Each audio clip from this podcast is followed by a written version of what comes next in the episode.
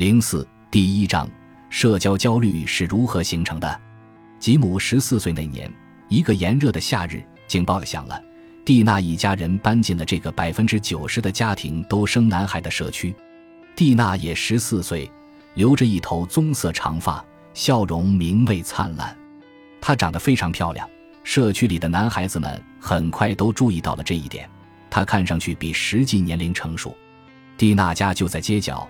正巧在吉姆堂姐罗莎琳家的街对面，吉姆不管去学校、罗莎琳家、杂货铺或是回家，都要经过蒂娜家。蒂娜和妹妹常常盘着腿坐在家门前。虽然吉姆和大多数男孩一样害怕，但每天从他们身边走过时，他都会向蒂娜和他妹妹问好。于是他们逐渐熟悉起来。他只给蒂娜看大街另一头自己家在的那栋蓝色公寓楼，还开玩笑抱怨那些多事的邻居。一天，蒂娜眼睛哭红了，因为她奶奶摔断了髋骨。吉姆专注地听蒂娜诉说她的恐惧和担忧，他不知道该说些什么，只希望能为她做点事，让一切都好起来。慢慢的，他们的相处逐渐进入了一种轻松的状态，这是一个人在青春期的混乱中。在对融入社会的极度渴望中，能感受到的最轻松的状态。然后有一天，吉姆回忆说：“学校里的一个朋友跟我说，你知道吗？吉姆，蒂娜真的很喜欢你。”这下完了，我不知道该做什么，说什么。从那以后，每次看到蒂娜，我都会躲起来，躲在灌木丛里或汽车后面。躲哪儿不重要，就是每次必须避开她。之前我从没躲过谁。因为他，我学会了逃避，这成为一个决定性的时刻。如果说先天基因和后天习得给枪装上了子弹，那么吉姆朋友的这句话就是无意中扣动了扳机。我们都经历过那种感到胃在下坠、脸上发烫、肾上腺素激增的社交窘迫时刻。但是，是什么把一次性的震惊变成了持续折磨人的社交焦虑呢？是逃避。简单的说。逃避就是你在情绪紧张时，为了让自己感觉好些，而去回避那些让你感到焦虑的事。逃避确实会让你感觉好些，至少短期内如此。逃避能让焦虑暂时消失。对吉姆而言，焦虑可以因此平复，直到他下次看见蒂娜，再次蹲到离他最近的汽车后面。但从长远来看，逃避的后果是灾难性的。他是情感健康的头号敌人，并会使所有焦虑持续下去。社交焦虑之所以成为问题，原因不只有基因和习得，还必须能够发展和保持。有了逃避，焦虑得以完美的发展和保持。当然，一个十几岁的男孩不可能明白逃避的长期后果。吉姆只知道，他可以晚点告诉蒂娜，他也是真的喜欢她。这延缓了初恋的尴尬。最重要的是，他推迟了一种可能。吉姆担心，如果蒂娜真有机会更多的了解他，也许他会觉得自己犯了个严重的错误，然后把他的心磨碎在多切斯特的人行道上。这种恐惧是社交焦虑的核心。我们会觉得人人都能看见我们内在的尴尬、不足或缺陷。吉姆害怕这种暴露。有社交焦虑的人不仅担心自己被评判，更担心评判者的看法是对的。我们认为自己有问题，为掩盖问题而逃避问题。我们觉得自己一旦被暴露，就会被拒绝、被羞辱、被曝光。但是，我们到底在害怕什么呢？大卫·莫什科维奇博士是滑铁卢大学的心理学家，他认为暴露可分为四类：我们的焦虑。我们可能担心别人会看到我们焦虑的身体迹象：被汗浸透的衬衫、绯红的脸颊，回答问题时结结巴巴。因此，我们衣橱里装满了高领毛衣，药柜里有强消止汗剂。我们在公共场合不用激光笔，也不喝水，因为不想让人注意到自己的手在颤抖。为了不让别人看到自己流汗，我们从不脱掉外套。我们的外表，我们对自己的外表不满。我们认为自己不够有吸引力，穿着不得体，发型奇怪，身形肥胖。我们认为所有人都会注意到我们的缺点，或觉得我们看上去很奇怪。不管怎么努力，我们的外表都不够好，我们的性格这是个大问题。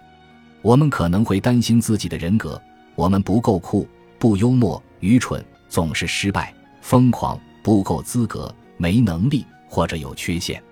焦虑时，我们可能会喃喃自语：“我到底怎么了？”回答了这个问题，你就会找到自己的核心恐惧。不管答案是什么，暴露告诉我们，我们确实是有缺陷的。我们的社交技能，这是另一个大问题。我们可能会觉得自己没个性或相当笨拙，在公开场合，我们担心自己不知道该说些什么，或者语无伦次，大脑突然一片空白，过于安静显得无趣，情绪冲动或无法让他人了解，没人能明白我们在说什么。他们目光呆滞地看了我们一会儿后，甚至会请我们再说一次，但语气就像在和三岁的孩子说话，所以。我们觉得，与其冒着暴露一切的危险，还不如躲起来。有时是明躲，有时是暗躲。对于吉姆，逃避教会他两件事：第一，与蒂娜交往是冒险的，甚至有危险，有被羞辱的危险。他们如果开始交往，蒂娜慢慢的会失去兴趣，让吉姆陷入心碎的痛苦中。这种情况完全有可能发生，但因为吉姆选择了躲避，选择了远离蒂娜。所以他从没有机会确认事情最后的结果。第二，他无法应对蒂娜对他的热情。逃避就像是你的大脑里有只大惊小怪的母鸡，它本意是好的，但在保护你免受某种状况影响的过程中，他无意中发出的信息你应对不了。逃避可以保护你不受威胁，但也让你无法学会说这不算太糟，或是等等，没发生什么可怕的事。它将阻碍你去战胜更大的挑战，并由此建立自信心。总之，每当我们选择逃避，比如下班后不和同事去酒吧，不好意思告诉美发师我们没想把头发剪那么短，我不好意思退掉特大号的床单，我们本来要的是大号。这些场景都在向我们大脑强调一点：这些对话、这些事件、这些人都是潜藏的真正危险，而且我们应对不了。使问题更复杂的是，我们失去了有可能证伪的机会。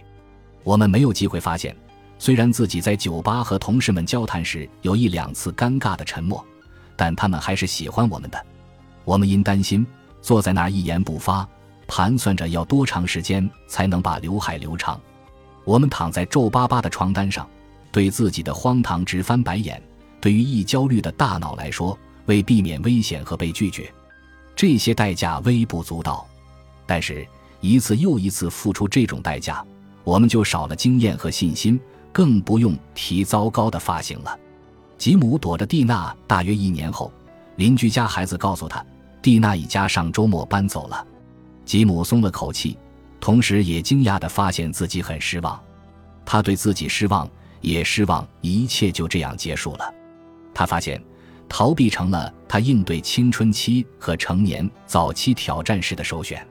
他的遗传基因，加上母亲梅福的影响，以及逃避带来的增强效应，都长久地印刻在了他的脑海中。快进近四十年，吉姆五十岁生日刚过，他的人生便遭遇了低谷。经历了一段漫长而不稳定的婚姻后，他的妻子搬去和另一个男人同居了，留下吉姆独自面对焦虑。他过去常把我的焦虑说成是你的问题，他回忆道。他会对我大喊：“你需要专业的帮助。”但当我最终去看医生时，他却不再忍受我了。离婚后，吉姆除了上班，生活中就再没别的安排。整个周末，他都待在家里。他会读历史小说，一方面是喜欢读，但主要是因为不想做其他事。他偶尔会参加家庭聚会、洗礼仪式。葬礼前的守灵等，但从收到邀请的那一刻起，他就开始担心和纠结自己去了要说什么。等到了那天，有时他会临时取消，对着电话装咳嗽，说自己病了。